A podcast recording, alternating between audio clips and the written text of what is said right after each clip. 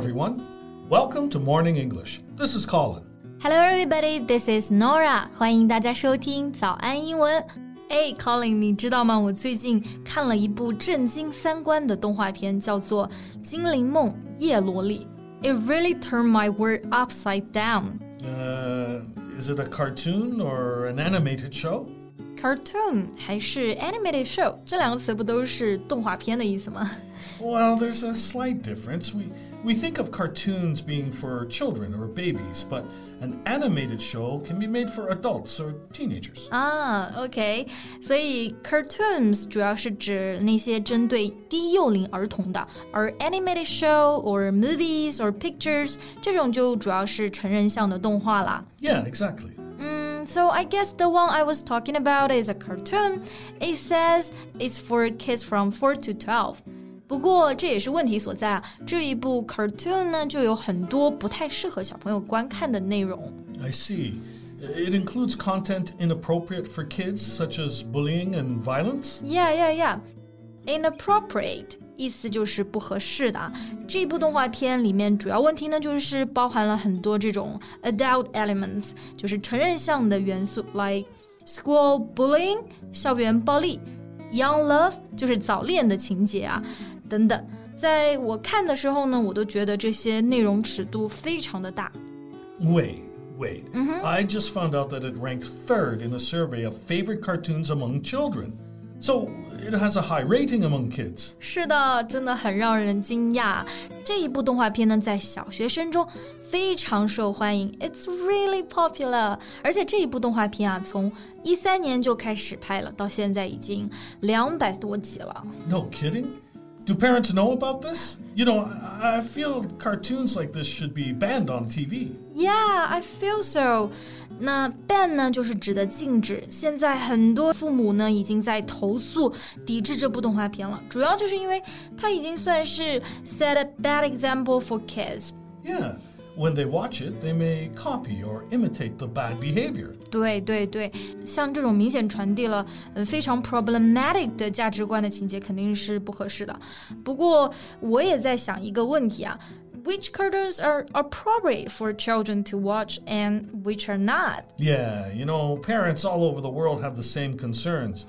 You know, a famous uh, example is um, the Disney movies. Disney movies? Yeah, yeah. Many of them are also questioned. 啊，迪士尼这样的大厂啊，他们在制作的动画片里面也是有一些被质疑的。嗯，So I think we can talk about this today，就和大家来聊一聊一些很有名但是被禁的一些动画片以及他们被禁的理由。Sure, let's do it. So Norah, what's your favorite Disney movie?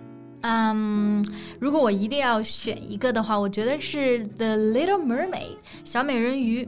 Ariel 她就有一头红发，真的太好看了。Okay, okay, but think about this. -hmm. Ariel gives up her beautiful voice and her life for a man. Uh, I get what you mean. 其实本身小美人鱼就很完美了，她没有必要为了别人牺牲自己，对吧？Right. So I feel the story is somehow saying that you have to change yourself for someone else and your story is incomplete or imperfect without a man. 不过，其实我看这部动画片的时候，小时候没有想那么多。嗯，现在这样想，整个故事的确就没有那么 romantic。Yeah, and when you think of Cinderella and Snow White, they also send the wrong message that women need men to save them. 对啊，他们的确是等着王子来拯救他们。那这里说到 send the wrong message，意思就是传递了错误的信息。嗯，像灰姑娘和白雪公主，她们就是在等待被拯救嘛。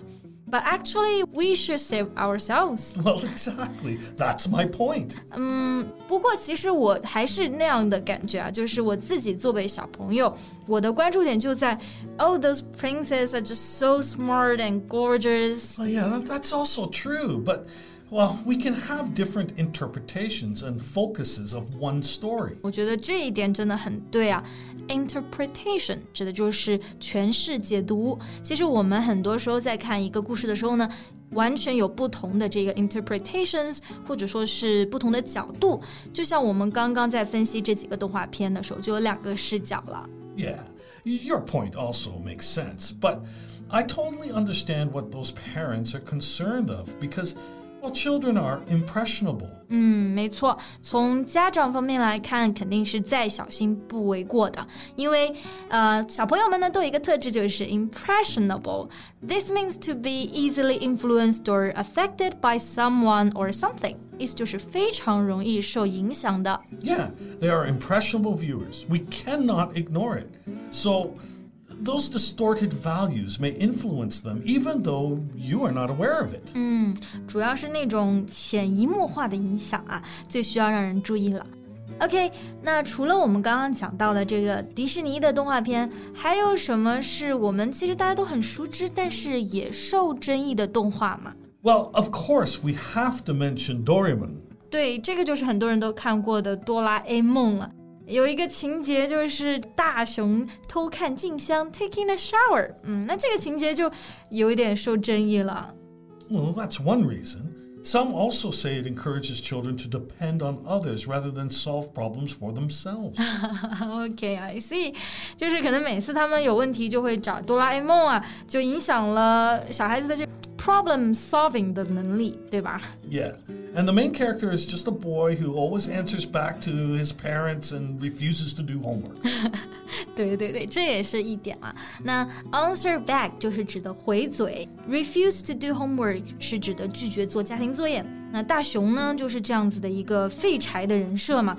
嗯，这样一想，的确很多这个，好像很多日本的动漫都是这种设定哎。Yeah, and another famous example is SpongeBob. SpongeBob 就是海绵宝宝。这个我知道，就里面真的会有一些这种 dark episodes，比较黑暗的剧集。Right. SpongeBob is not for kids. It has a lot of adult jokes and some very dark episodes. Mm. Now I feel it's so hard to choose an appropriate cartoon. 我觉得现在看这些动画片，多少都有一些这种剧集，我要重新思考一下了。Well, I feel an animation rating system may help. An animation rating system? 这个是动漫的评级制度吗？Yeah, like PG 13 means parents strongly cautioned some material may be inappropriate for children under 13. 我们很多时候在看电影的时候呢，会看到一个提示，就是 PG-13。PG 指的就是 with parental guidance，有家长的陪同才能观看的。然后 thirteen 就是年龄，意思就是爸爸妈妈要注意了，对于十三岁以下的小朋友，有些内容就会不合适。Exactly.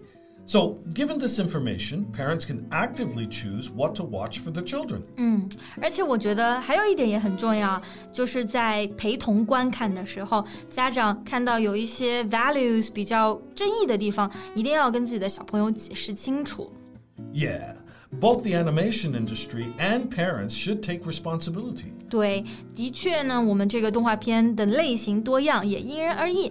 而适不适合小朋友呢，也建议家长们可以自己先去看一下，而不是盲目的让小朋友自己去看每一部动画片。That's right. Okay, I think that's all for today's podcast. 嗯，那今天的节目呢，也到这里结束了。Thank you for joining us, everyone. This is Colin. This is Norah. See you next time. Bye. Bye. This podcast is from Morning English. 学口语就来早安英文。